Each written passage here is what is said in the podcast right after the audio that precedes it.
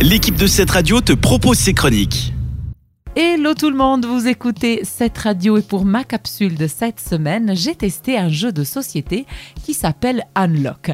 Vous connaissez probablement les escape rooms, un concept de jeu qui a envahi la Suisse il y a quelques années maintenant, selon lequel on est enfermé dans une pièce, on a une heure pour trouver la sortie et pour cela il faut résoudre des énigmes les uns plus durs que les autres.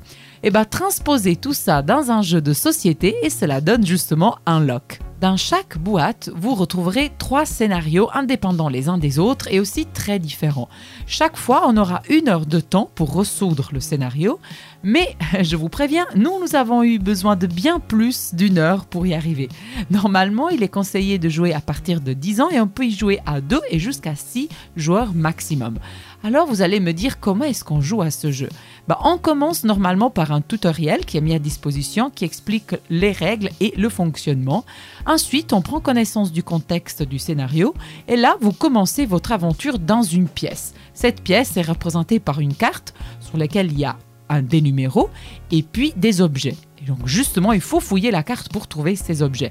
À vous de coopérer avec vos amis pour avancer, résoudre les énigmes et terminer dans les temps. Le jeu se sert d'une application qu'on télécharge gratuitement et qui est très simple à utiliser. On l'emploie pour euh, suivre le temps qui, déroule, justement.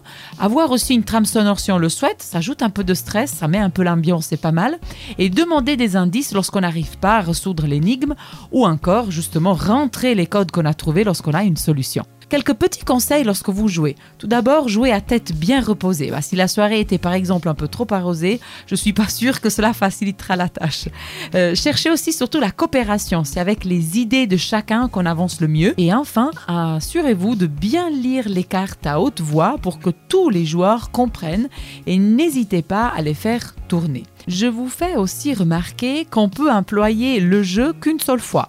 C'est-à-dire qu'on ne peut pas rejouer les scénarios, car évidemment, une fois que vous avez résolu les énigmes, eh ben, vous n'allez pas les refaire puisque vous connaissez les solutions et vous allez vous souvenir euh, de ce que vous avez fait. Alors, ça ne fait pas du sens. Une fois que vous l'avez utilisé, ben, il faudra le faire tourner et en faire peut-être cadeau à un de vos amis. Mais je vous rassure, si vous avez bien aimé, ils en ont fait plusieurs versions, donc il y en aura assez. Le côté négatif du jeu, à mon avis, ce sont les impasses. Qu'est-ce que ça veut dire?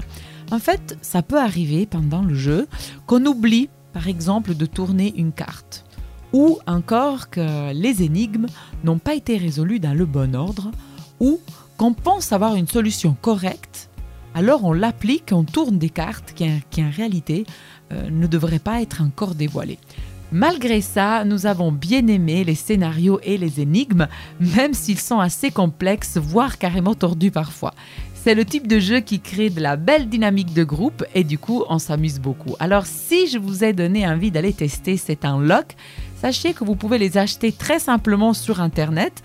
Vous tapez le mot unlock sur Google et vous trouverez sans problème plein de pages qui vous proposent les boîtes à à peu près 40 francs ou alors vous pouvez les acheter aussi à la FNAC.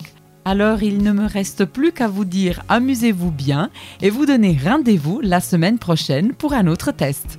Ciao c'était une des chroniques de cette radio. Retrouve-la ainsi que bien d'autres en podcast sur notre site cette radio.ch.